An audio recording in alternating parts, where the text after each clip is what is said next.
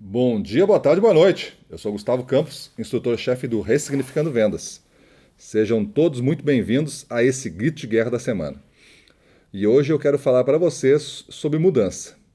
Se pensarmos na evolução humana, em média, vivemos hoje mais do que o dobro do que os seres humanos de 500 anos atrás. E esta média continua crescendo. Entretanto, uma hiena, um rinoceronte, um tigre ou um pato, seres biológicos como nós, continuam vivendo o mesmo número de anos que em média viviam naquela época. Para esses animais, podemos dizer que buscam a sobrevivência da espécie e para nós, humanos, podemos dizer que estamos construindo a evolução da espécie.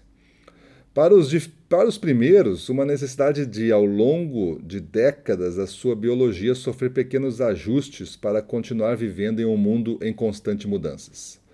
Já para os segundos, nós, humanos, além dos ajustes biológicos, como a de todos os animais, ainda temos um crescimento do conhecimento que ainda não deu sinal de parar e duplica cada ano sem exageros. E é isso que nos salva e nos faz evoluir. Transportando para os nossos dias essa sintética visão da nossa história de milhares de anos, podemos afirmar que toda mudança que fez com que o homem se destacasse como espécie humana e hoje virasse o principal predador desse planeta, foi e continua sendo o conhecimento aplicado. Coisas boas do passado podem ir com os ventos da mudança para longe de nós, mas olhe para o outro lado e veja as outras coisas boas chegando. Não existe evolução sem mudanças.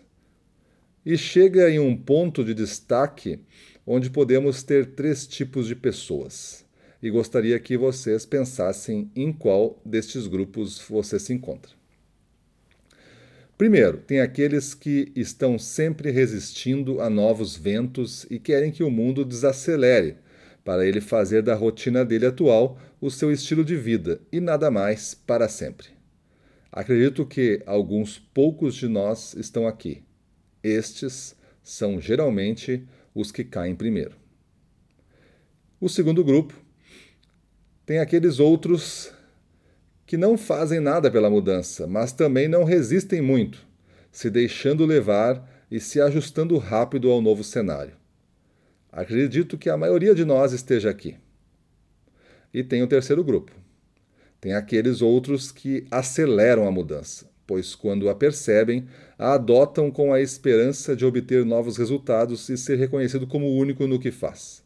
Pouquíssimos de nós estão aqui e eu gostaria que mais de nós estivéssemos aqui ressignificando e construindo o novo mundo da gestão e da performance comercial. Eu prefiro abrir o caminho do que ser empurrado pela multidão por um caminho saturado, comum e ordinário. Eu nasci para ser extraordinário e quero que você também acredite nisso para a sua vida. O triste de tudo é que isso não é uma das coisas que nesta evolução da espécie conseguimos dominar e ajustar. Esta condição de apenas aceitar a mudança, onde acho que a maioria está, sendo empurrada pelas massas sem reclamar, sem uma força consciente em construir o novo, faz de você uma espécie de escravo moderno. Um escravo que pensa ser livre fisicamente para fazer o que quer, mas teme desafiar o que ainda não foi feito ou está por ser feito, com medo que alguém lhe tire essa liberdade. Então, que liberdade é essa que o outro a detém? Prefere ser um dos primeiros a repetir o que os outros já fizeram.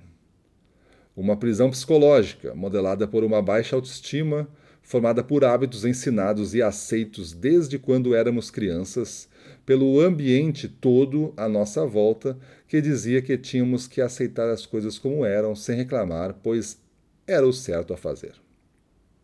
Sócrates, há milhares de anos, já dizia que o segredo sobre fazer mudanças é não focar sua energia lutando contra o velho, mas sim construindo o novo em sua época, com suas palestras em praça pública e reflexões individuais ou em pequenos grupos regada a um bom vinho da época, fez diferença e influenciou esta velocidade de evolução que sentimos hoje.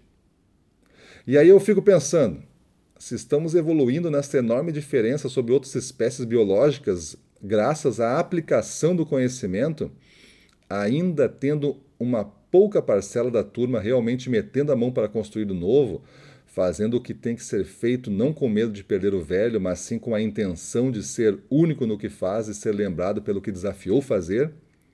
Imagine, simplesmente imagine onde estaríamos se metade da turma que se deixa levar pelos empurrões das massas com medo de perder o velho que já tem, mudasse sua atitude e resolvesse realmente construir esse novo modelo de ser, de se fazer as coisas.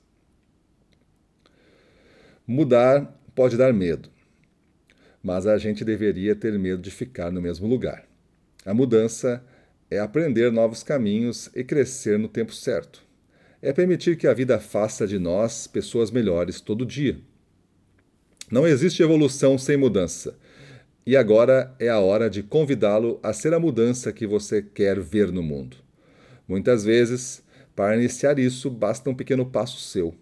Uma pequena mudança de atitude, dia após dia, é só o que precisamos para tudo melhorar. Um passo a mais no dia de hoje e já estamos mais. Não estamos mais no mesmo lugar de ontem.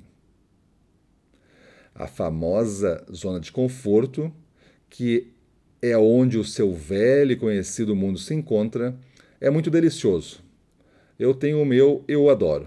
Entretanto, nada acontece lá. E eu não gosto de olhar o mesmo filme todo dia.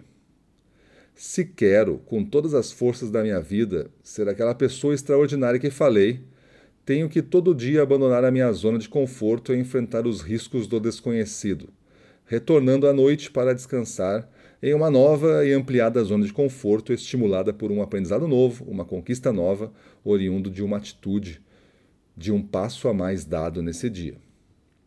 Não existe evolução sem mudança. Desta forma, seja a mudança que você quer ver no mundo. Acredite no seu poder. Quando o seu interior muda, seu exterior reage à mudança e você se torna cada vez mais único. Se as coisas não mudam, forçadas pelo ambiente ou criadas por você, a concorrência fica mais difícil e cada vez mais fica difícil conseguir resultados. Se hoje está difícil conseguir os resultados que você queria, não é porque o mundo mudou, é sim porque você resistiu e não acompanhou a mudança. Não culpe o mundo pelos seus resultados, se você não está fazendo tudo o que poderia fazer. Para mostrar mais uma vez que este é um assunto que os humanos ainda não dominaram, Aristóteles, há milhares de anos, disse que a mudança em todas as coisas é desejável. E hoje ainda estamos falando disso. Ah, se eu tivesse feito isso antes. Ah, se eu soubesse disso antes. Pense em pelo menos uma situação do passado que você pensou em uma das expressões acima. Esta é uma das provas lógicas que a mudança faz a diferença. Mais recentemente em nossa história, George Bernard Shaw disse que não há progresso sem mudança e, quem não consegue mudar a si mesmo acaba não mudando coisa alguma. Não existe evolução sem mudança. E agora é a hora de reafirmar o convite para que você seja a mudança que você quer ver no mundo. Não espere por mais nada e por ninguém. Vamos fazer a mudança dentro de nós, em vez de tentar mudar os outros. A mudança costuma ser impossível no início, dolorosa no meio e linda no final. Toda mudança não está nas palavras e sim nas ações. Bora iniciar mais uma semana de gestão de alto impacto, trazendo para o jogo um gestor que já iniciou a mudança, pois você já aprendeu aqui que quando a mudança começa em ti, você já começou a mudar o mundo. Eu sou Gustavo Campos, instrutor-chefe do Ressignificando Vendas, e este foi mais um grito de guerra para cima deles. Sejam felizes.